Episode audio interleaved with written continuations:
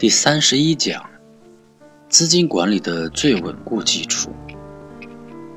技术分析法有了一个非常重要的环节，就是资金管理。资金管理的解释和方法有很多种，不过禅师的资金管理有其独到之处。只是禅师的资金管理有其前提，这个前提是战胜了贪嗔痴疑慢的人。为什么这么说？禅师认为，资金管理最稳固的方法就是把成本变成零。这个变成零的过程，其实就是不断增加筹码的过程。只是这个过程严重考验人的贪嗔痴疑慢。假设你投入一万块做股票，翻了一倍后，也就是两万。